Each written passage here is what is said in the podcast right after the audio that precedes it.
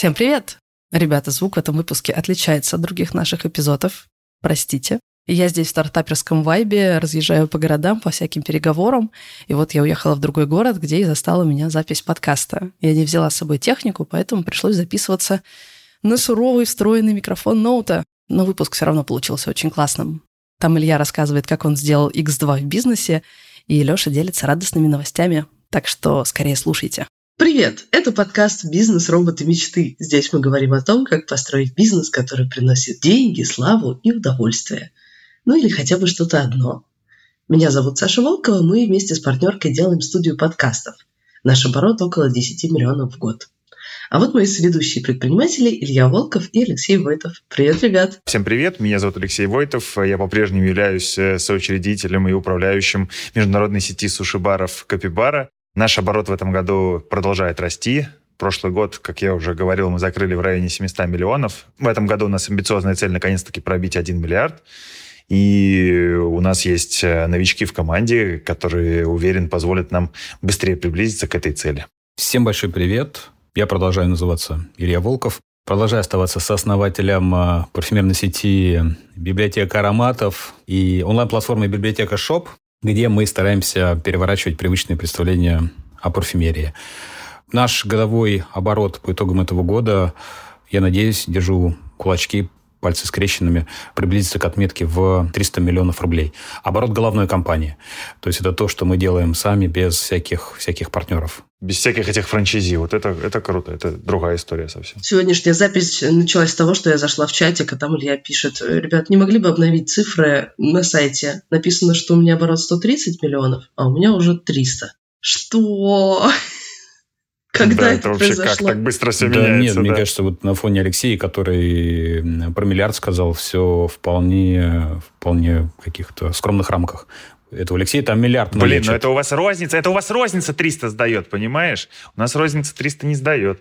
Это важный момент. Розница, в смысле, своя компания головная, вы об этом? Да, да, да, да, да, да, да, да, да. Леша это называет оборот всей сети, а ты, Илья, только головной компании. Это другое. Ты свои деньги считаешь. Да, да. А Леша просто деньги, Как Скрудж Макдак считаю. которые мимо пролетают. Такой Леша как кот сидит, пытается ухватить хотя бы часть из этого э, миллиарда. Такой мяу, мяу. Да, чуть-чуть, хотя бы 4%. Ну, 4-5% от миллиарда – это очень даже э, хорошая сумма, которая радует. А вы заметили, как я слилась? Я уже несколько эпизодов не называю никаких цифр, незаметно тогда. Раньше мы все называли. А, или я называю, я называю. Видимо, они меньше стали. Слушайте, ну это уже ты настолько пример. Я понятия не имею. Я вообще в шоке. Я ни хрена не понимаю. Я просто Алиса в стране чудес. Уи такая. Ну, потому- Ты, Потому не, что- ты не умеешь считать евро просто или что? Или сильно быстро меняющийся курс тебя сбивает с толку? ты смеешься. Ну, во-первых, когда я переезжала, у нас же было куча разных аккаунтов, причем мы вместе с Леной как-то там эвакуировали какие-то суммы, не знаю, насколько открыто я могу про все это говорить. В какой-то момент я просто перестала понимать, сколько, в принципе, денег у меня где-то находится. Там, на разных счетах, что-то кому-то... Еще многие же люди уезжали, что-то кому-то переодолжили, что-то куда-то куда-то кинули. Я вообще пыталась, каждый месяц садилась и пыталась хоть как-то привести в порядок финансы. У меня не получалось. Такого хаоса в у меня в жизни никогда не было. Плюс, да, есть российская часть бизнеса, по ней я, наверное, легко все сказать. Там все в рублях и все в одном аккаунте, бизнес-аккаунте. По иностранной части все не так однозначно. Извините. Но в общем, да, мне нужно навести порядок э, в, своих делах для того, чтобы однозначно ответить. Тем более я понятия не имею, э, что будет к концу года. Типа цифры скачут.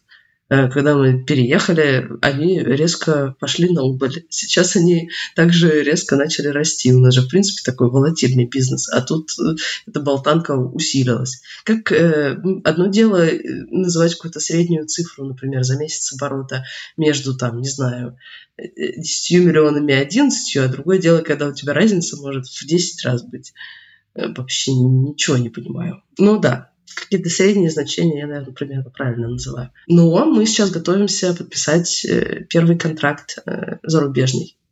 К нам обратился один стартап э, с помощью, за помощью мы должны сделать англоязычные истории И это будет первый контракт, который мы подпишем уже на зарубежное ИП.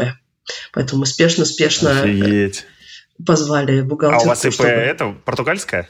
Ну вот открываем спешно, да, то есть мы как бы на словах уже пожали руки, но и им надо, чтобы у нас были зарубежные, э, зарубежные реквизиты, и, ну, мы, естественно, хотим уже начать что-то показывать португальской налоговой, э, так что да, ну, Хорошая, мы, мы пока новость. не будем тогда хлопать в ладошки, поддержим кулачки, чтобы пусть у вас сложится, а потом мы поаплодируем. Потому что оно часто так бывает, вроде бы уже подходишь, подходишь к финишной черте, а потом бац, и вторая смена, да, как говорил герой одного фильма. Да, знаю, в прошлом году в марте у нас так и было, когда у нас уже все, уже прям, я вам рассказывала, руки были пожаты, ручки занесены, но потом как бы все события случились, и пришлось откатываться. Мы тогда дали себе зарок никогда не начинать работать, пока не подписан контракт, потому что до этого мы к этому спокойно относились. Если два предприимчивых человека пожали руки, это как бы означает уже договоренность. Все, бумажки там уже э, чисто для бухгалтерии, для юристов делаются, не для нас. Короче, в целом у меня ощущение полного шока. Знаешь, что мне сегодня Илья сказал? Пока тебя не было, я прокомментировала его вот эти вот цифры, э, рост в два раза офигенный. Он говорит, ну мы очень много работаем, это должно когда-то начать приносить результат. Я такая, блин, спасибо, что сказал. Я надеюсь, что это так работает. Потому что, с одной стороны, я каждый день ужасно занята. Мы ведем несколько проектов параллельно. Знаешь, ну, закидываем э, зернышки, думаем, что из этого вырастет, что из этого имеет смысл. Поскольку мы начинаем с нуля, поэтому мы так ощупью – но, с другой стороны, только часть из этого приносит какие-то плоды. Мы работаем больше, чем получаем отдачи. Я от этого отвыкла. Такое было только, когда я начинала карьеру или начинала, в принципе, быть предпринимательницей, что-то нащупывала. Обычно уже есть какая-то наработанная база, ну, например, мы тут недавно зарелизили подкаст э, англоязычный первый. Мы его делаем, мы его никак не, не монетизируем, мы его делаем для того, чтобы получить какие-то первые цифры, пощупать, в принципе, англоязычный рынок. Ну и по кайфу. Делаем его по кайфу тоже. Uh, он называется Fucking English, и он про английский язык, про страдания все эти номадов с uh, культурными языковыми барьерами и про отношения. И когда мы его зарелизили, uh, мы же видим у других наших клиентов англоязычных, какие количество прослушиваний обычно на первый эпизод, когда ты только стартуешь. И у нас лучше. Ну, ну, лучше у нас. Но это потому, что мы как бы мы обратились к своим слушательницам и слушателям, которые есть в России, и они нас поддержали. Я уже привыкла, что у нас есть какая-то уже наработанная база, какая-то подушка, что мы не в каком-то первом заплыве сражаемся с волнами, а у нас всегда есть какой-то нетворкинг вокруг нас, предприниматели, которые нас поддерживают, наши слушатели, слушательницы, наша команда российская – а тут часто приходится все делать с нуля. Ей-богу, я некоторые вещи, я, я посты писала сама, руками, о расшире эпизодов. Я релизила эпизоды Fucking English, а сама нажимала кнопку зарелизить. Да я в жизни этого не делала, я даже не умею этого. Мне это всегда сотрудницы или сотрудники делали. Мне пришлось разбираться, я читала туториалы. Даша, я читала туториалы, как зарелизить подкаст. Даша, редактор, она нас слушает. И оказалось вообще-то, что это сложный труд. А я не привыкла делать это сама. Вот. Печеню. Ну, потому что день релиза, вот сегодня у нас тоже день релиза, мы fucking English релизим. Я наверняка, ну, весь день буду сидеть и, ну, делать это. Хотя, казалось бы, одну кнопку нажать. Нет. Короче, я не знаю, мне сложно сказать. Ладно, ты хотя бы кнопку нажимала в подкастах, а я тут на днях э, тряпкой грязной половой э, драил кофе-бар. Потому что психанул после э, нескольких э, бесполезных аудитов, э, которые не привели к результату. Вот, я взял тряпку и занялся полезным физическим трудом. Это тебе не кнопочки нажимать на Apple. Но я приходил, приходил с аудитами на наши кофейни, вот, и после нескольких аудитов так и не исправили определенные замечания, вот. Я очень рассердился, распсиховался и решил сам мыть полы, даже без швабры, жопой кверху, вот, со своей корявой спиной, но я это сделал, был очень злой, недовольный, да, но можно сказать, как Толстой в народ сходил. О, ты же знаешь, у меня особое отношение с мытьем полов в кофейнях. Да, да. Я про это... Да, я когда открывала первые кофейни, тоже я не понимала, как это, в принципе, организовать, потому что бариста вроде полы не моют, а при этом нанять отдельно э, уборщика — это э, дороговато, и в результате я частенько сама мыла полы. Я так и не поняла, как, как вы это делаете, как вы с этим разбираетесь. Странно. Не, на самом деле я просто разнервничался. Вообще это было лишнее, на самом деле.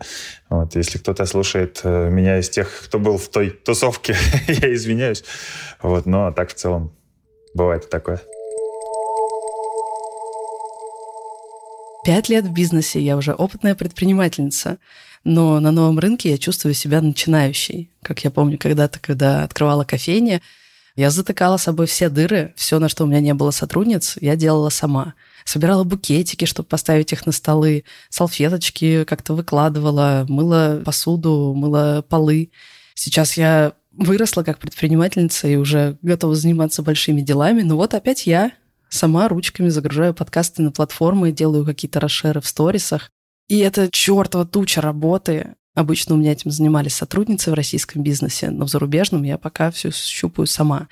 И чтобы лучше понять процессы, и просто потому, что у меня нет ресурса, чтобы нанимать на эти задачи людей. А по-хорошему сейчас заниматься бы другим. Я бы хотела уточнять свою бизнес-модель, разбираться, какой продукт мы выводим на рынок, разбираться с целевой аудиторией. И если вы тоже на этом этапе и вы хотите заниматься этим, настоящим предпринимательством, то вам может помочь курс нашего партнера Яндекс Практикум.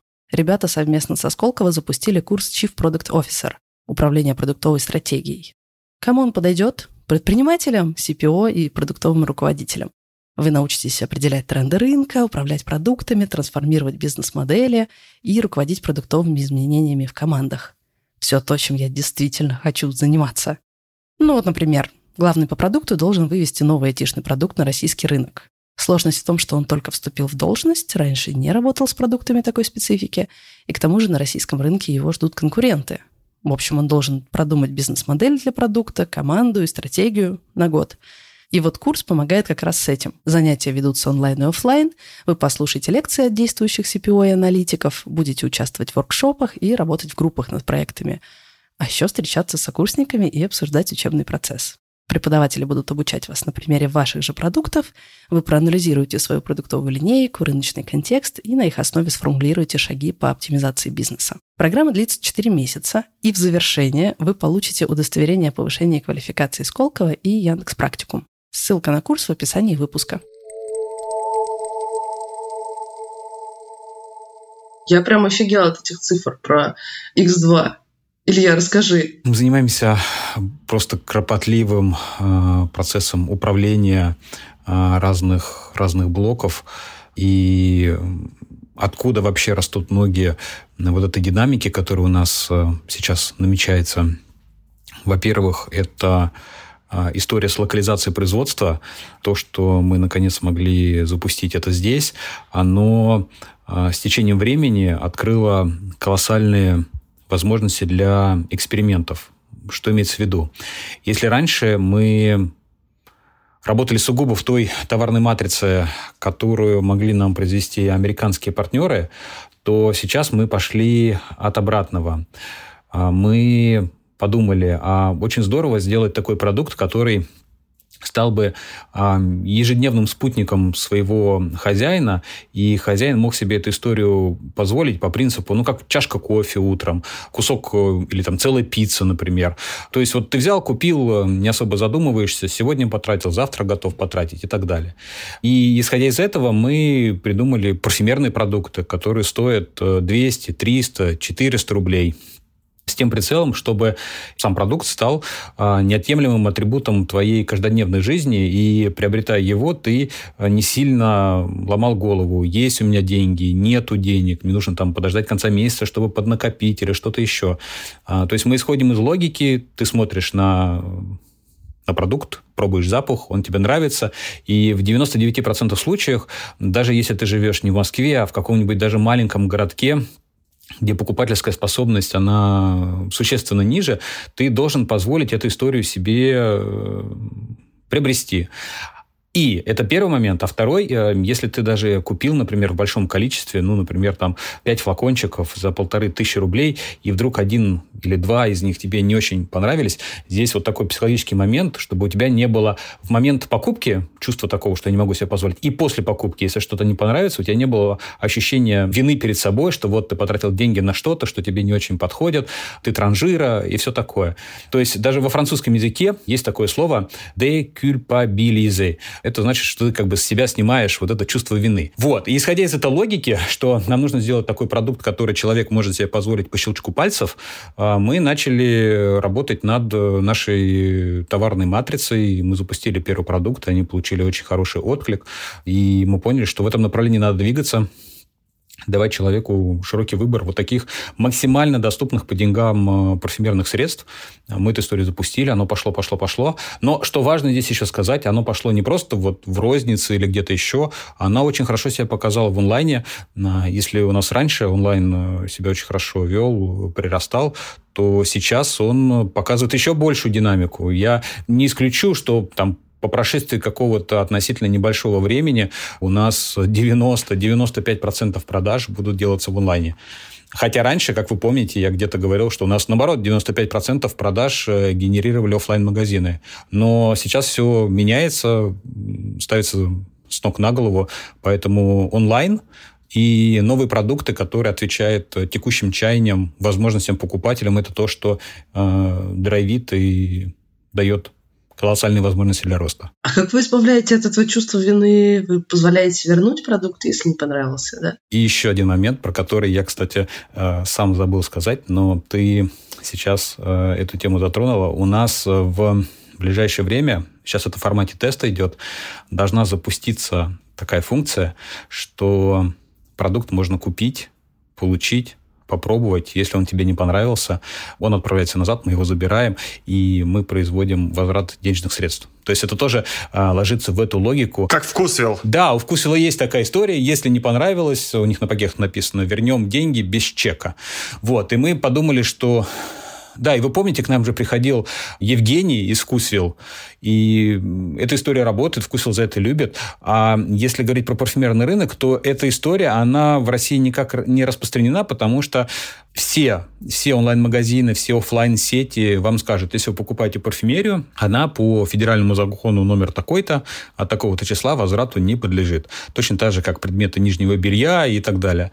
Соответственно, здесь стояла задача, э, задача стояла этот федеральный закон как бы и не нарушать, но в то же время сказать покупателям, поскольку мы, мы, мы стараемся быть максимально близки их, э, их запросам и дружественны, да, можно взять, попробовать, если не понравилось, ничего страшного, а, продукт уезжает э, к нам, а, вы получаете свои денежные средства назад. А, попробуйте что-то еще, и так пока не найдете тот самый аромат, который будет чем-то отзываться в вашем сердце и, и душе. Вот. Такая история у нас тоже готовится к запуску, я надеюсь, что она даст свой, свой результат. И вот что очень важно, мы же все это достаточно быстро проворачиваем. То есть мы понимаем, что есть запрос на какой-то продукт, а, объем, концентрация и так далее. Если с иностранным производством на это уходили месяцы, а иногда просто все это как в песок, знаете, вода а, сливалась без какого-то отдачи, то здесь мы буквально за, за несколько недель можем придумать, протестировать, тестово попродавать, если есть успех, а, эту историю масштабировать. Есть такие бренды, Zara, ну вы знаете, да, Massimo Дути, которые сформировали термин fast fashion. Потом появился а, китайский а, стартап, ну сейчас он вообще не стартап, Шейн, который обогнал Зару и иже с ними и сформировал понятие супер fast fashion. А, то есть э, в чем смысл? Что продуктовые линейки выводятся а, очень быстро, небольшими количествами, они постоянно обновляются, и а, по факту сегодня я зашел на сайт, я вижу одно, завтра зашел, я вижу второй ассортимент, у покупателя есть вот это ощущение постоянно новизны. А как они со стоками работают? С этой, с этой штукой? Или вообще это кажется какой-то супер, супер крутым процессом? Я могу рассказать, как Шейн работает. А, но вот сейчас э, возвращаясь к тому, что я говорил, э, нам нравится вот эта история э, быстроты. И мы даже для себя в шутку внутри компании говорим, что мы такая fast perfume компания, которая быстро что-то может вывести, быстро что-то может убрать, если мы разочаровались в каком-то продукте. Ну, мы, это я имею в виду покупатели, быстро может его видоизменить. То есть это не вот такие большие классические парфюмерные компании, которые на протяжении десятилетий что-то одно делают. Нет, мы постоянно живем в режиме экспериментов, проб ошибок, изменений. Это как бы часть нашего ДНК. А возвращаясь к твоему вопросу по поводу Шейна, эта информация общедоступная, можно ее почитать. У них история строится на том, что они не контрактуют большие текстильные фабрики. Они работают с маленькими Э, с маленькими производствами. Что я имею в виду под словом «маленькое»? А, по факту дома, где-нибудь в деревне в китайской, сидит женщина, э, ее муж, ребенок, и э, они, грубо говоря, на троих что-то там строчат, э, прилетает э, заказ, они это быстро, быстро отшивают, э, к ним приезжают, в мешках это э, забирают, это моментально появляется на сайте. То есть скорость работы вот этих маленьких китайских производств, которые ну, состоят там из трех, пяти, десяти. Я, конечно, немножко абстрагирую, но тем не менее, чтобы вы понимали, да, какую лазейку они нашли. Они открывают колоссальные возможности по гибкому подходу, управлению стоком. И вот представьте, что они законтрактовали десятки тысяч, сотни тысяч таких маленьких а, семейных ячеек, а, которые шьют для них одежду. А, во-первых, это интересно вот этим маленьким производством, потому что, да... А как этим управлять? Вот у них, у них э, вот эта история, история алгоритмизирована через их, через их какую-то систему. Ну, я, я, я как бы э, свечку не держал, не знаю, но а, то, что они работают не с большими фабриками, а дают э, заказы вот этим маленьким а, производством, которые а, не будут кривить нос и не будут вам говорить, вот эту футболку мы не будем вам шить, только если вы у нас закажете ее в количестве 10 тысяч. Ну, кому нафиг на старте э, нужна футболка в количестве 10 тысяч? Блин, представляешь, какие они операционно крутые? С таким подходом они по скорости обскакали, обскакали Зару.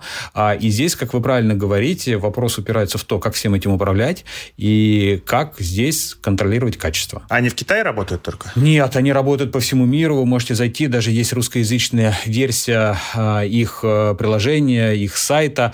И вот буквально на прошлой неделе я прочитал новость, что они привлекли 2 миллиарда долларов инвестиций при оценке э, в 66 миллиардов.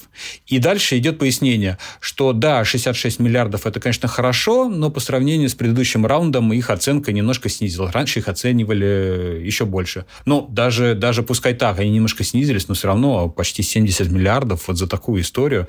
Вау. Причем, если вы зайдете на сайт, вы посмотрите, но я лично не назову себя покупателем, а, покупателем их сайта. Там такая очень интересная, интересная продуктовая история. Но я думаю, что на рынке, на рынке Китая, каких-то других азиатских стран, да, в принципе, людей, для которых важна новизна, э, ценовая доступность вперед качество, эта история работает. Заходите, посмотрите, э, может быть, что-то вам приглянется, потому что ну, ну, цены действительно какие-то бомбические. Там есть продукты за 30 рублей. 30 рублей. Я не знаю, какая у этого продукта себестоимость и что там с качеством, но когда ты смотришь на цену 30 рублей, я не знаю, что сейчас 30 рублей может стоить. Проезд метро в Москве стоит 60. Цена, по которой покупатель покупает, э, она никого не должна стать равнодушным. Ну, это работает. У них и личная гигиена есть всякие. Тут есть стразы, например, можно выбрать. Илья, и прикольно, что я иду в ту же сторону в, в одном из направлений моего бизнеса. Из-за чего меня, что меня больше всего сводит с ума, это то, что у меня сразу несколько направлений бизнеса, потому что мы только нащупываем, кем мы хотим стать, когда вырастем. Э, ну, на международном рынке я имею в виду. У нас, например, есть один проект клиентский, где клиент принес э, нам задачу, мы выполняем с э, фиксированным бюджетом.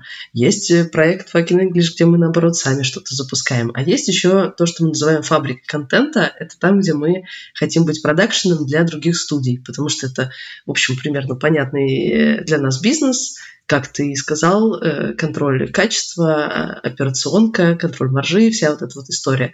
Это когда нам нужно на входе много заказов от клиентов, и при этом довольно простых задач, типа э, почистить звук или сделать какой-то базовый монтаж.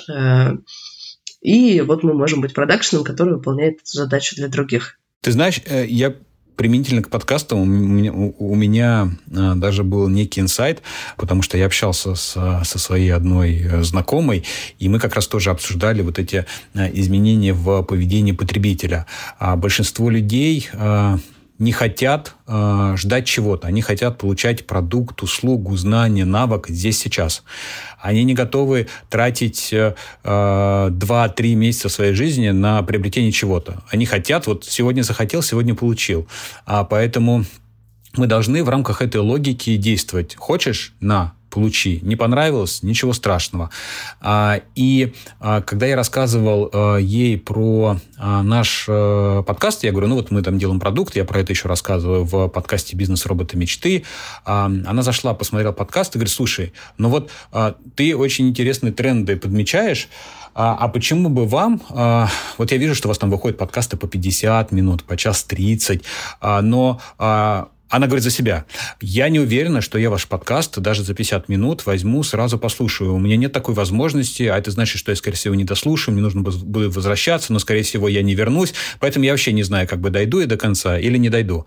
А почему бы вам не делать такие же, более вот мы делаем продукты, да, доступные по ценовому сегменту. Почему вам не делать подкаст-продукты а, с сокращенным, а, сокращенным таймингом? Грубо говоря, на 10, 15, 20 минут тогда я точно уверена, что эту, эту историю а, осилю, потому что я могу там пойти на пробежку, могу пойти, не знаю, готовить завтрак, и вот у меня, грубо говоря, есть 15 минут, и я в эти 15 минут укладываю какой-то кусочек полезной информации от нас. И я подумал, ну, ё-моё, действительно, очень интересная история подмечена, надо будет э, с ребятами поделиться, когда мы будем в следующий раз встречаться, писаться, писать, э, писать э, подкаст. И вот, собственно, пользуясь случаем, я эту историю до тебя доношу. Может быть, вы в этой в этой истории, в этой конве увидите какие-то а, перспективы для а, каких-то подпродуктов. Потому что у нас этот мини-подпродукт, который мы сейчас делаем, он, я думаю, с учетом тех трендов, которые есть, в ближайшее время станет основным продуктом. Но при этом останутся большие, тяжеловесные, пол полноформатные продукты, ну, которые будут классическими для тех, кто нас любит, знает давным-давно. Блин, вот круто. Я пока не знаю, это реализовать, но мне очень нравится эта идея, потому что, правда, для того, чтобы подписаться, слушать какой-то подкаст даже 30 минут, мы англоязычный подкаст делаем не больше 30 минут, все равно нужно ну, заранее дать огромный кредит доверия, типа на целые полчаса, тем более там обычно 5 минут только интро, где с тобой здороваются, объясняют, что здесь происходит. Да, а у нас с Алексеем же много регалий, как у Брежнева. Мы каждый по 5 минут представляемся. Ну вот посчитай, и 10 минут уже просто съедено, пока мы тут дойдем до конца нашего списка. Эго. Да, а прикольно, если можно какие-то пробнички подкаста. Ну, только я не знаю, как это должно поддерживаться на платформах. Может, мы с Дашей Альбертом что-нибудь придумаем. Это прикольно. Мы что-то подобное делаем, когда э, это называется аудиограммы для наших э, международных клиентов. Это ну, коротенькие штуки для stories. Но там не минута, не пять минут, там сколько там, секунд, несколько секунд. Э, и там не успеваешь вообще никакую мысль э, выдать. Мы, конечно, такое делаем для stories. Для рилсов можем делать. Но вот какие-то именно пробники подкаста, где какая-то мысль э, одна ну вот, не знаю, то есть спич про э, быстрые, быструю парфюмерию вырезать и куда-то Ну вот, вот, да, по факту его можно взять, э, и я, наверное, меньше 10 минут говорил, вот в 10 минут как-то укомплектовать. Но это не обязательно меня, я просто к тому, что э, эту историю может э, надиктовывать любой человек, может надиктовывать ты, это может э, надиктовывать Алексей, э, если просто мы посчитаем, что есть какая-то такая классная идея, которая стоит того, чтобы вот ее просто обмозговать. А-ля инсайт за 5 минут – а, инсайт э, за 10 минут. Это, это здорово, потому что я сам поймал себе на мысли, что я наши подкасты, но мне нужно 2 или 3 захода а, для того, чтобы дослушать. Я еду на работу 30 минут, и с работы я еду 30 минут. Вот у меня суммарный час, и я, как в спортзале, два подхода по 30 минут э, осиливаю подкаст. Это типа история с шортсами на Ютубе, да? Они же тоже взлетели, ну, а шортсы, рилсы, и вот там какой-то э, микроотрывок там песни или еще что-то. Кстати, я хотел поделиться кринжовой историей для меня, такой мини, мини-кринжовой историей в тему подкаста. Э, вот эти шортс, да, на Ютубе, короткие видео, я к ним все время максимально скептически относился. еще больше я скептически относился к музыкальным шоу. Я вообще ненавижу музыкальные шоу, вот эти, знаете, где просто приходят и поют. Я все время думал, что это какой-то вообще кринж, не понимаю, почему их слушают там десятки миллионов. И тут, короче, я на Ютубе там в подборке шорцы шоу Музлофт. Вот, Музлофт. И я никогда бы это шоу не стал смотреть. И, собственно, я его не смотрю, но я провалился в один шортс, там что-то какой-то кавер пели, во второй, в третий. И теперь я смотрю шорцы этого чертова Музлофта. Я думаю, ты скажешь, я теперь принимаю участие в Музлофте, сам пою. Ну, было неплохо, но я вообще петь не умею. Э, но я, я смотрю эти шорцы, черт побери, они там по 30 секунд, кто-то напевает песенку, и мне нравится. Вуаля. Поэтому Вуаля. Ну, прикольно. Наверное, два коротких вопроса. Первое, э, я правильно понимаю, что у вас с переходом там онлайн сильно выросла рентабельность э, вообще всего бизнеса, потому что падают расходы на содержание там штата всех э, продавцов, аренд и прочего, и в онлайне все-таки меньше сопутствующие операционные расходы. Это первый вопрос. А второй вопрос, не боитесь ли вы, что если ваш продукт дешевый станет основным, то массовость потребления все-таки не компенсирует падение среднего чека, которое произойдет?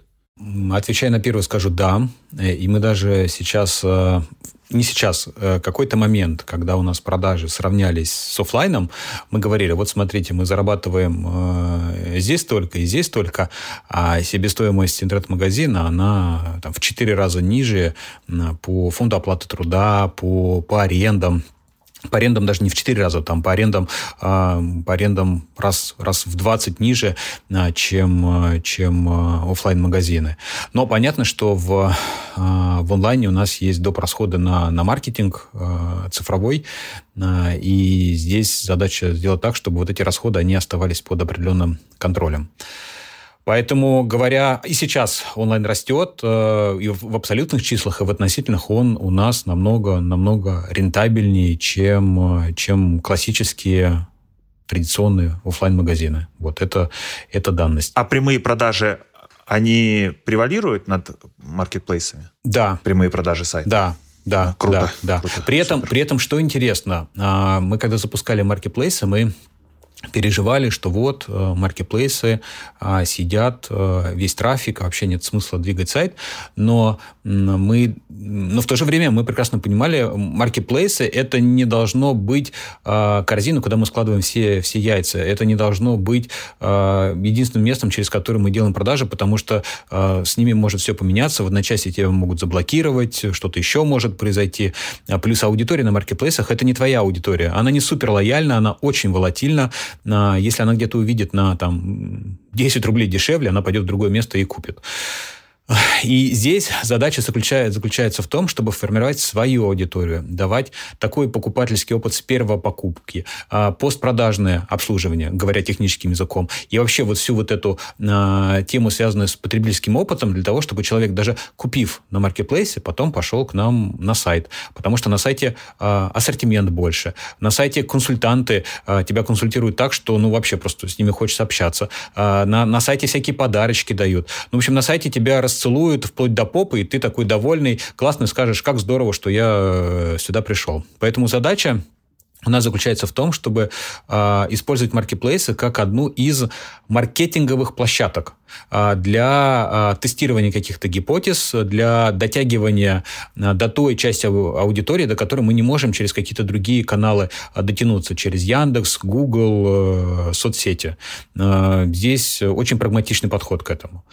Вот. И переходя ко второму вопросу, ты правильно сказал, а, что запуск а, мини-продуктов, он может сказаться на падении чека.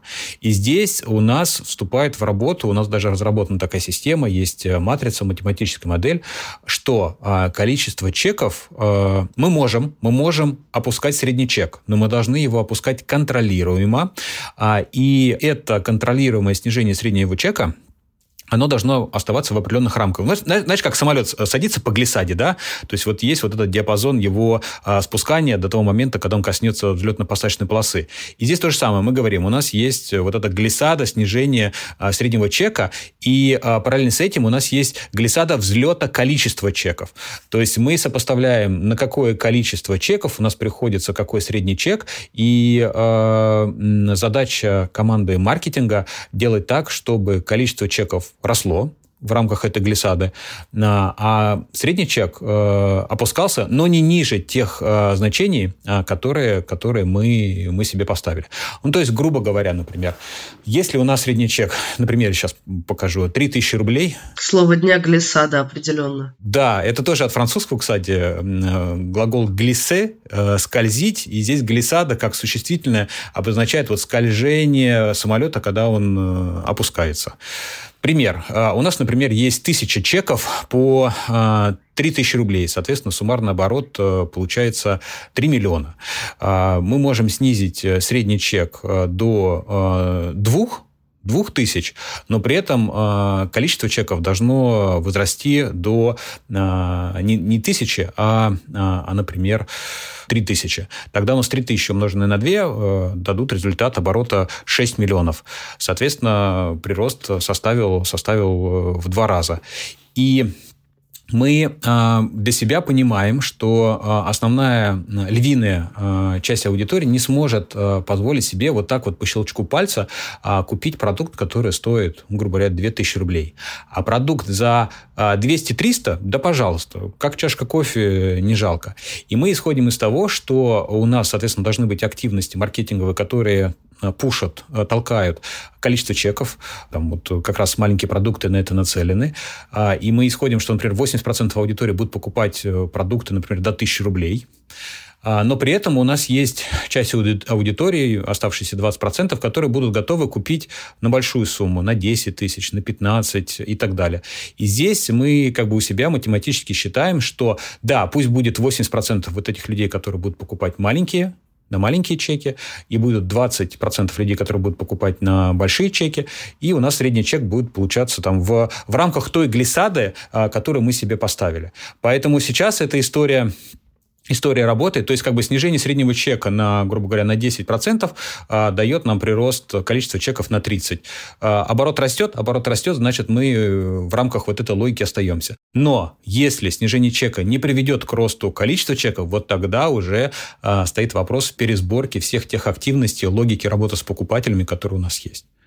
Вот, поэтому мы сейчас, мы сейчас перешли на, на тему, что лучше работать с, дотягиваться до 99% э, процентов населения там, России, не России, чем говорить, нет, мы тут такие селективные, нишевые, мы работаем только с двумя процентами, вот эти два процента нас прекрасно понимают. Нет, мы сейчас как бы поменяли нашу логику, мы за то, чтобы быть э, максимально доступными, максимально понятными, массовыми, э, ну, понятно, при сохранении всей вот этой нашей изюминки, но те, кто, скажем так, хочет какую-то немножко эксклюзивную историю, те, кто готовы купить на большую, на большую сумму, они тоже найдут у нас классные истории, они получат кайф от, от покупки, от общения с нами. Э, мы с ними тоже работаем. При этом, если эта история еще взлетит, так как ты говоришь, и будет э, э, миграция э, какой-то части из 80% людей, которые в вас влюбились, в 20%, то вообще будет бомба. Именно поэтому мы сейчас запускаем а, параллельно с этим очень классную программу лояльности с накопительной скидкой. Э, знаешь, как в библиотеке. Читательские билеты будем выдавать с разными статусами. Ветеран. Ветеран так библиотеки. И да?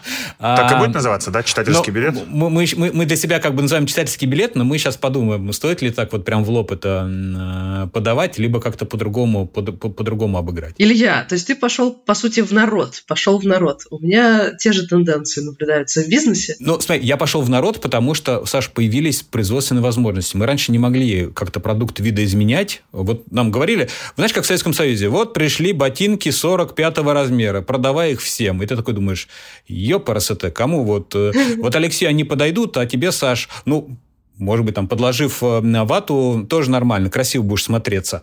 А сейчас мы понимаем, так, нет, всем 45 размер не подойдет. Здесь нужно видоизменять кому-то вот это, кому-то это. И мы мы экспериментируем. Но в любом случае, сама тенденция на более какой-то массовый продукт, и мы пошли в ту же сторону, Э, в одном из направлений нашего бизнеса. Мы работаем сразу в нескольких направлениях, не знаем, какое выбрать. Э, один из продуктов такой, очень ручной, индивидуальный, как ты говоришь. Э, мы общаемся только с этими инклюзивными 20%. Это когда мы делаем подкасты, прости господи, под ключ для клиента. Один из проектов, вот как раз подписываем контракт по этому поводу. Другое направление, где мы делаем собственные подкасты, как Fucking English, который мы сейчас только-только зарелизили, свеженький. Но есть еще одна часть бизнеса, которая мне нравится тем, что она такая более понятная и бизнесовая, потому что эксклюзивный продукт ты вот делаешь отдельные единицы, и ты никогда не знаешь, будут ли еще контракты, и справишься ли ты в следующий раз. Ну, потому что это каждый раз ручная работа, каждый раз как в первый раз. Мне нравятся все-таки фабрики. И вот у нас есть тоже фабрика контента, тоже потому что это тоже какой-то массовый продукт. Он может работать только если у нас будет большое количество чека, э, чеков, низкий средний чек, и на небольшой марже мы работаем за счет того, что мы доступны, понятные и классные. Я так думала, пока не увидела, какие цены за подобные продукты предлагают наши индийские коллеги. Вот тут у меня пачка отвалилась. Ну, потому что я подумала, Сейчас в нашей подкастерской студии есть много компетенций. Мы, например, можем придумать контент-стратегию, под бизнесовую задачу придумать, какой именно подкаст нужен э, клиенту, но еще мы умеем тупо работать руками. Мы умеем монтировать подкасты, резать, делаем из трех часов записи 30 минут, делаем классный звук. И нашим продуктом может быть именно это. Мы можем быть продакшеном, который делает э, нарезку, монтаж и звук э, для других ребят. Естественно, эта услуга не может быть дорогой, потому что там нет элемента креативности, собственно, маркетинга. Есть просто ручная работа. Вот многие люди будут к нам приходить за таким, мы будем по небольшому чеку делать. Но что такое небольшой чек? Вы просто не поверите. Например, прямо сейчас мы с вами записываем этот подкаст, и э, над ним будет работать, э, помимо меня и вообще нас, с вами, еще три человека. Э, каждый из этих трех человек заберет что-то около 125 долларов за эту работу, ну, в зависимости от курса. Так вот, наши индийские коллеги умудряются делать 4 эпизода подкаста за 300 долларов, и это уже клиентская цена. То есть если вы берете оттуда маржу, останется 200 на себестоимость. Если вы поделите это на 4 эпизода, 50 долларов себестоимость. 50 долларов э, всей команды, которая работает э, над эпизодом. Я понятия не имею, как, э, как сделать настолько доступный э, продукт для клиентов. Я понимаю, что э, крупные бренды и те люди, которые, те клиенты, с которые сейчас с нами подписывают контракты, они не будут к этим ребятам обращаться, потому что у них есть проблемы и с качеством продукта, и с сервисом. Но тем не менее, на рынке существуют такие цены. Это как если бы, Илья, ты свои небольшие продукты за 300 рублей пытался продавать на рынке, где уже полно э, ребят, которые могут делать то же самое за 100. И, и поэтому я, ну, как бы все время в таком предпринимательском поиске. С одной стороны, это не тот рынок, где можно конкурировать условно качеством, потому что ну, речь идет о, о неком потоковом производстве, о э, низкой марже, и э, выигрывают там не те, кто дают большее качество, а те, кто более эффективные, могут делать более, с, с более выдержанными стандартами, именно стандартами качества, э, с выдержанной скоростью и с выдержанной маржой но при этом у нас вот такие конкуренты, которые показывают такие цифры, которые мне просто не снятся. И из-за этого я и пытаюсь прощупать всю историю с автоматизацией, с нейросетками, э, хожу по рынку, пытаюсь понять, как мы можем часть работы делегировать нейросетям, потому что, ну, кажется, во-первых, это супер э, хайповая тема, очень многие задачи уже решаются с помощью нейросеток, а главное, это та штука, за которую можно платить меньше, чем сотруднику, и тем самым вписаться вот в эти индийские рамки. Понимаете? В общем, я хожу по рынку, такая, объясните мне кто-нибудь, как можно сделать с помощью нейросеток хотя бы часть наших э, работ. Ну, пока что мнения разнятся от никак до, да я тебе сейчас на коленке сделаю за один вечер. Вот, я вам обязательно расскажу, куда приведут меня эти поиски. Я э, по-прежнему разрываюсь между большим количеством проектов, точнее, между двумя большими проектами. Теперь еще это и семейный проект. Вот, воспитание э, маленького человека оказалось сильно тяжелее, чем я ожидал, и вообще сильно тяжелее, чем любой из действующих проектов, но уже пошел третий месяц, четвертый месяц, поэтому я э, немного восстанавливаюсь, э, немного накопил маны, э, возвращаюсь в режим продуктивности, в котором я был уже много-много лет. Вот. И э, основной фокус у нас был э, на этот год и продолжает это укрепление команды, поиск э, директора по франчайзингу, который длился уже второй год, длится второй год. Наконец-таки мы его нашли, у нас появился SEO компании, который работает второй месяц и пока что осваивается, но уже видим результаты за счет э, того, что человек э, тотальный фокус держит на э, работе и развитии компании. Э, мы со своей стороны участвуем в каких-то решениях только верхнеуровневых.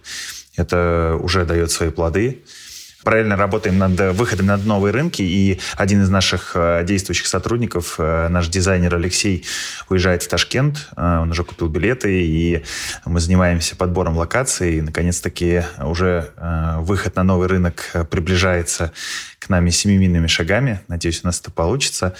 Еще один наш сотрудник, такое, знаете, время вроде укрепления команды, с другой стороны, сотрудники уезжают, становятся франчайзи. Еще один наш управляющий, теперь, кстати, стоит поиск управляющего розницы, потому что наш действующий управляющий уезжает в город Брянск. Такой вызов для него будет со всех сторон и открытие собственной сети Капибара в городе Брянск. Поэтому у нас э, продолжаются открытия с упором на укрепление команды и процессов, потому что процессы э, с ростом потихонечку валились, валились, валились, и в какой-то момент э, мы поняли, что слишком много не оптимизировано. Сейчас этим и занимаемся для того, чтобы, наверное, уже в следующем году расти кратно. Мы и так э, растем неплохо, там 20% в год э, каждому году, но хочется расти быстрее. Для этого нужно построить более крепкий фундамент. В общем-то, чем сейчас и занимаемся. Мне хочется поздравить Алексея с э, рождением сына. Мне кажется, это очень крутое событие. И э, у многих моих знакомых, после того, как появлялись дети, они говорили, что прям открывается второе дыхание, много энергии и прет-прет-прет. Я желаю тебе, чтобы оно было... В смысле? Да. Ну, когда-то, может быть, оно откроется, ты чуть-чуть потерпи, вот когда-то. Выспишься, когда хоть раз. И я хотел Спасибо, спросить, твой, твой сын еще не открыл ИП? А, мне кажется, с таким папой он должен, должен как минимум ИПшку зарегистрировать. Сына готовлю, конечно. Готовлю уже к этому. Говорю, что он будущий, будущий предприниматель, да, и, и руководитель. Но пока у меня только за, закрылось первое дыхание. Я пытаюсь как-то пере, пере, переварить все то, что происходит. А, но при этом понимаю, что а, если не пытаться себя как бы из этого лимба как бы доставать и вести какую-то там социальную бизнес-активность э, на прежнем уровне, то энергии становится еще меньше. Поэтому здесь такой клин клином вышибают. Э, изначально у меня были мысли там сосредоточиться вот полностью там, скажем, на семейных вопросах, но нет, э, энергия еще больше начинает таять почему-то от этого. И как только я там начинаю заниматься делами бизнесовыми и продолжаю стараться жить э, прежней жизнью, энергия начинает понемножечку появляться. Ну и вообще в целом я уже сплю не три часа, как первые два месяца, это, кстати, по трекеру, а уже по 6-7 часов, и чувствую себя немного лучше. Кстати, появился неожиданный плюс. Я э, там редко делал какие-то, э, последний там, год, наверное, два, редко делал аудиты по нашим суши и кофе баром, там, ну, э, там, не знаю, раз в несколько месяцев, учитывая, что есть э, команда, команда управляющих, аудиторов, то сейчас, э, так как приходится гулять почти каждый день э, с малым, у меня маршруты э, вдоль наших суши-баров и кофе-баров, которые находятся, которые принадлежат рознице. И такой, знаешь, неожиданный плюс, неожиданное открытие, которое мы сделали, да, проверки сильно участились, волей-неволей. Вот почему аудиты. Да, да, да, да, понимаешь, я теперь такой э, колясочный-колясочный аудит. Я теперь э, пытаюсь как-то извлечь пользу от этих э, прогулок, пока еще сын не, не разговаривает. Я гуляю по нашим э, заведениям и постоянно их посещаю. Наверное, всем это уже надоело, но мне нравится. В общем, твои сотрудники Сотрудники теперь твои знают, что раньше ты раз в месяц, теперь ты можешь каждый день. Ну, каждый день, да, да, да. Еще и эмоционально. Ты сказал, что ты как-то слишком эмоционально это воспринял. Ну, понятно, если ты спишь по три часа и в целом. Да, ты приходишь такой раздраженный, спать охота, а тут опять что-то не так. Ну, ты в рот, и начинаются вот эти голосовые сообщения. Ты орешь. Да, да, я стал орать, потому что писать, понимаешь, писать долго, ну, неудобно. Ты как бы гуляешь, в Телеграм что-то писать, заполнять там в МД-аудите какой-то аудит большой, как мы это делали. Нет, но вот в голосовуху заорать, которую я голосовухи ненавижу, ну, теперь святое дело. Ну, я бы на месте твоих сотрудников думал, так, сейчас опять придут эти двое, тут начнется такое, наорут, ну, в общем, надо быть в тонусе. Меня бы это мотивировало, наверное. Не, они теперь говорят, если мы видим, если пришло голосовое, значит, значит какое-то происходит.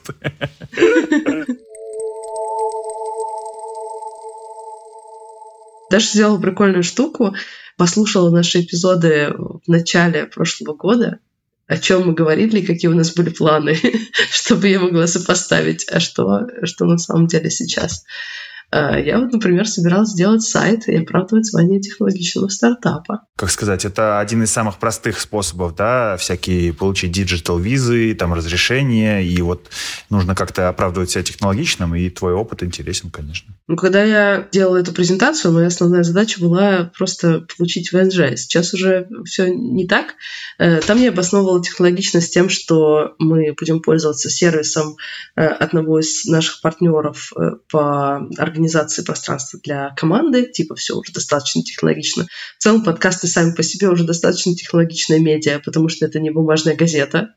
Нет такого, что если ты подаешься как технологичный стартап, то тебе обязательно делать что-нибудь на основе искусственного интеллекта, чтобы роботы летали в воздухе, все светилось и э, работало само. В принципе, того, что твой стартап в интернете может уже э, хватить. То есть если ты делаешь, ну, например... Звучит крипово. Твой э, бизнес, э, если у тебя рост доставок и э, рост интернет-продаж вполне может сойти за технологичный стартап. Почему нет? Ну, именно для стартап-визы, я имею в виду, не для инвесторов, не для э, бизнес-ангелов, а именно для визы. Для бюрократии.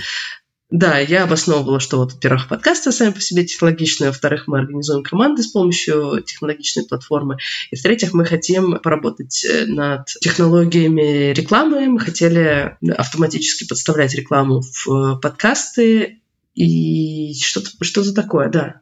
Да, точно. Мы хотели э, тех э, организовать, чтобы у нас э, стояли метки в наших предыдущих выпусках, чтобы мы могли автоматически подставлять рекламу и больше узнавать о статистике прослушиваний, об аудитории, что-то такое.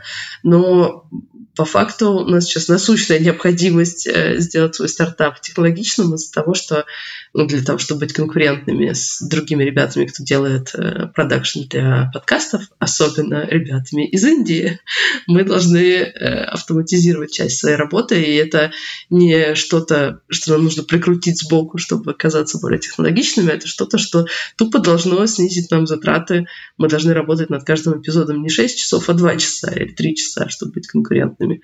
Ну вот пока мы с вами записывались, я смотрю, Зайкич прислал сообщение «Работа кипит» и какую-то какую-то гифку.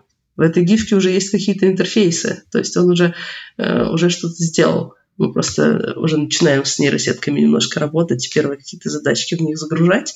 Э, хотим из этого построить конвейер. Короче, потихонечку работа кипит.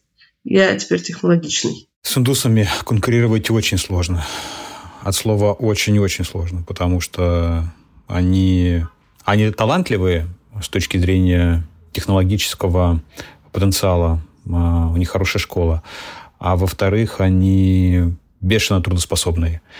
И я вот ни разу не слышал, что есть индийский авось. Есть русский авось, да, типа там русский Иван, который может полениться, зевнуть, что-то не доделать.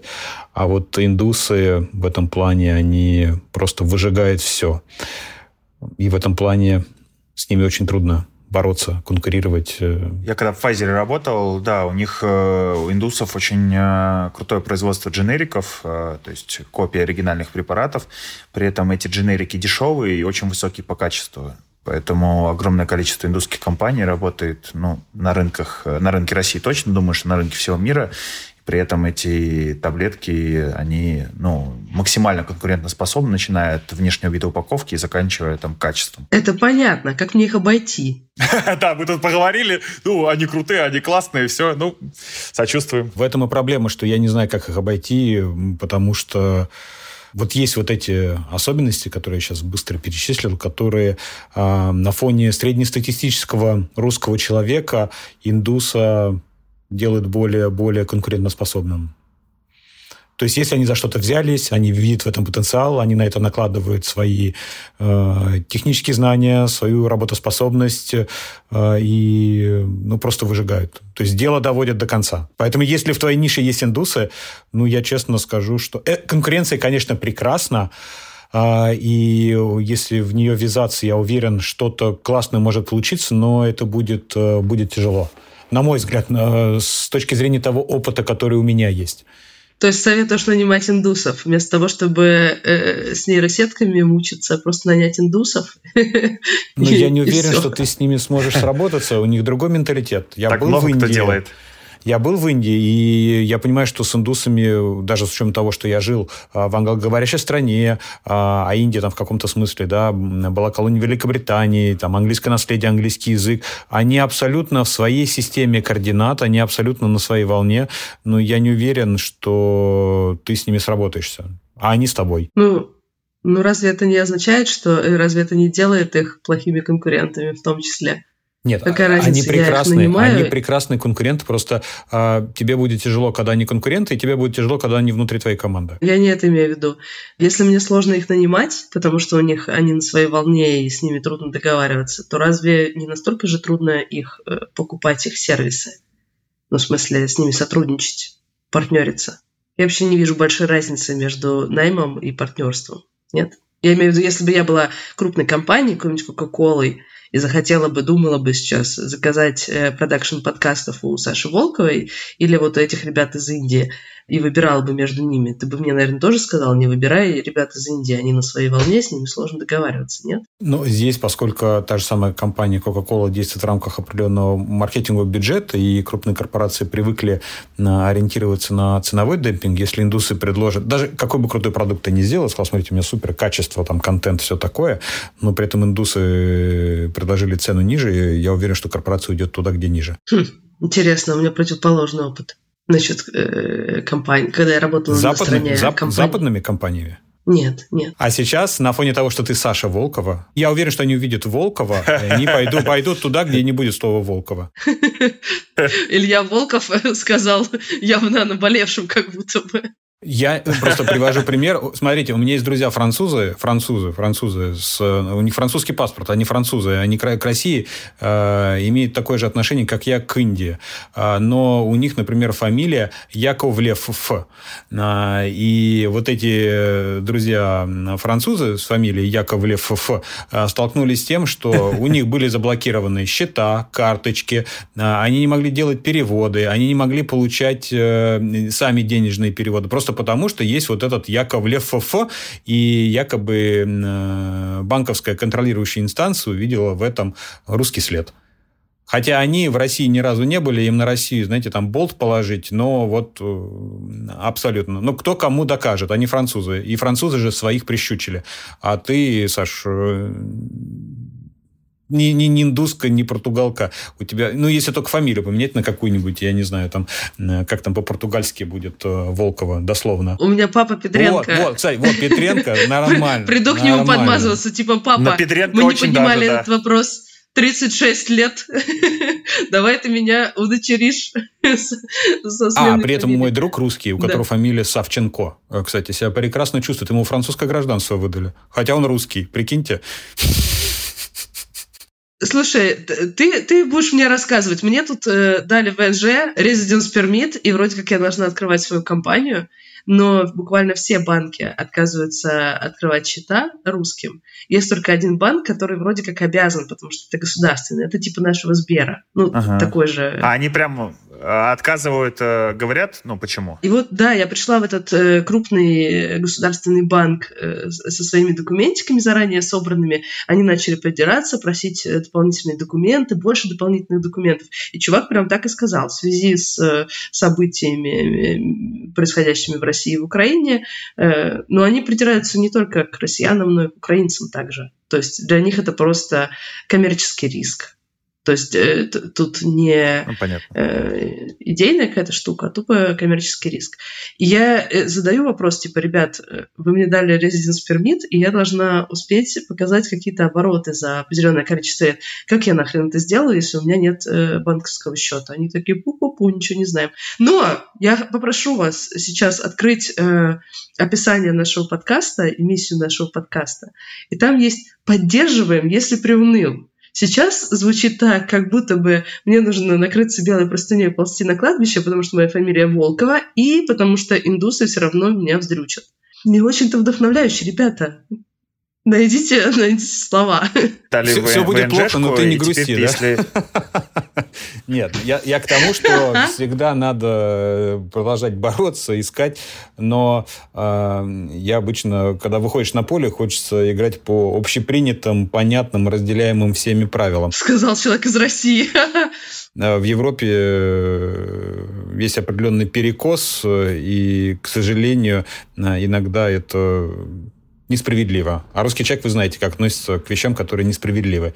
Вот я это вижу, э, и туда сейчас пытаюсь э, не особо соваться, потому что много плохих примеров в плане усилий, всего-всего-всего, а потом все это просто накрывается медным тазом. И здесь э, я...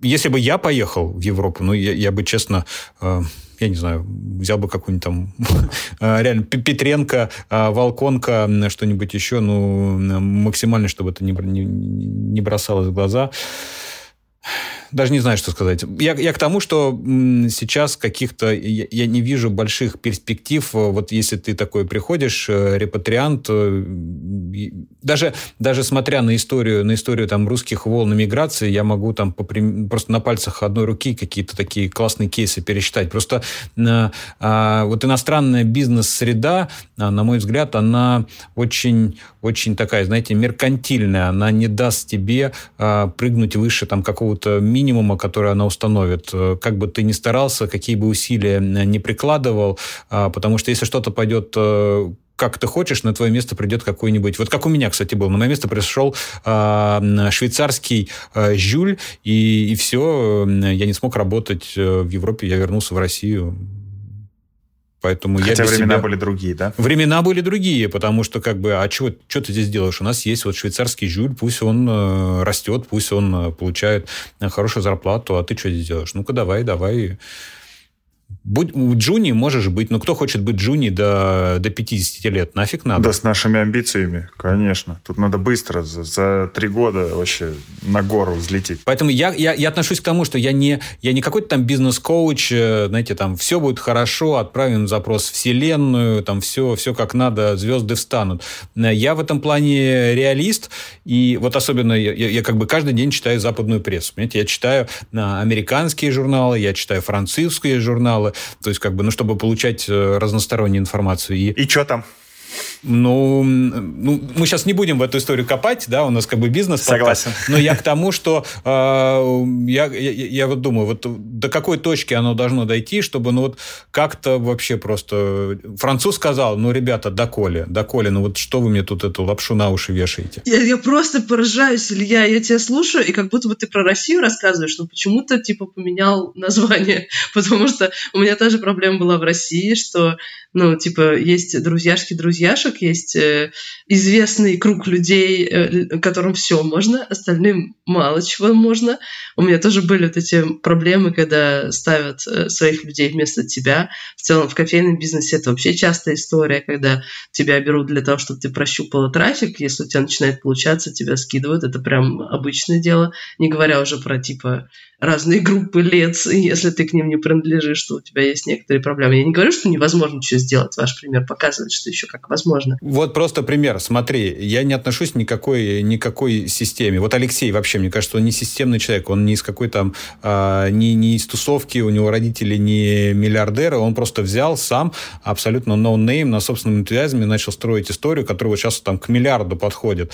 Э, просто потому, что он в определенный момент решил, глядя там на то, что происходит, я не хочу там обслуживать чьи-то интересы, я хочу просто... А вот сейчас ты уже как коуч, смотри-ка ты. Я привожу пример на, на, на человека, который есть, который строит свой парк с аттракционами, со своими блэкджеками, шлюхами и прочими э, развлекательными штуками э, в той среде, частью которой он является, которой он прекрасно понимает, атомом которой он является там со своего рождения. Я уверен, что если бы я пришел в Смоленск, у меня бы ни хера не получилось, потому что я не понимаю местный менталитет, я не считываю, я не... не Алексей, как правильно вы знаете? Не смоленин, смольчанин, э, смоляк, э, как да, да, жители? правильно, не смоленин.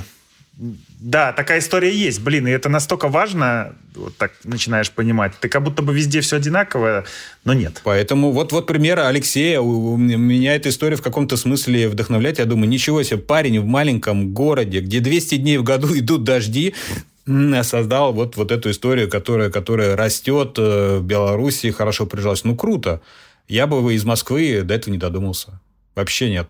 Я буду счастлив, если эта среда тебя вдохновит, оно попрет, оно будет тебя поддерживать, и ты, знаешь, как серфер, поймав волну, а, будешь, э, будешь э, скользить. Но мой собственный пример, примеры моих друзей, Э, да, из ближайшего круга показывает, что это, это мне не получилось, я облажался, я, как, бы, как предприниматель, я говорю, эта история для меня закончилась неудачей, для кого-то она дается большими усилиями. Я склонен к тому, э, к такому методу, где э, с минимальными усилиями получаешь большой результат. Вот. Сейчас я нахожусь в том месте, где за счет небольших усилий я получаю классный результат. Вот.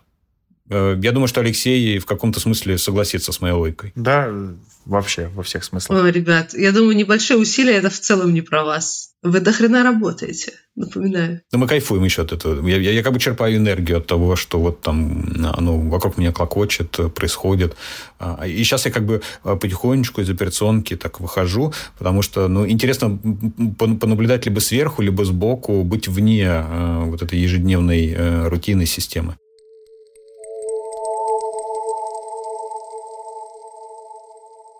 Ты сказала о том, что тебе нравится смотреть со стороны на то, как работает компания. Я так поняла, у Леши тоже сейчас какой-то тренд на делегирование, потому что этого управленца наняли.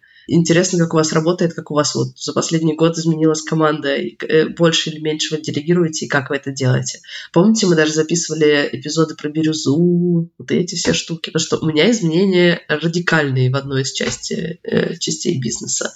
Я привыкла к своей бирюзе, которую мы обсуждали пару раз э, здесь в бизнес-роботах мечтах, но э, когда мы начали работать как продакшн на некоторых проектах э, зарубежных, мне понадобилась э, соответствующая команда команда, которая просто получает исходники, делает четко по гайдам, в четко заданный срок, в общем, так же, как э, работники Макдональдса.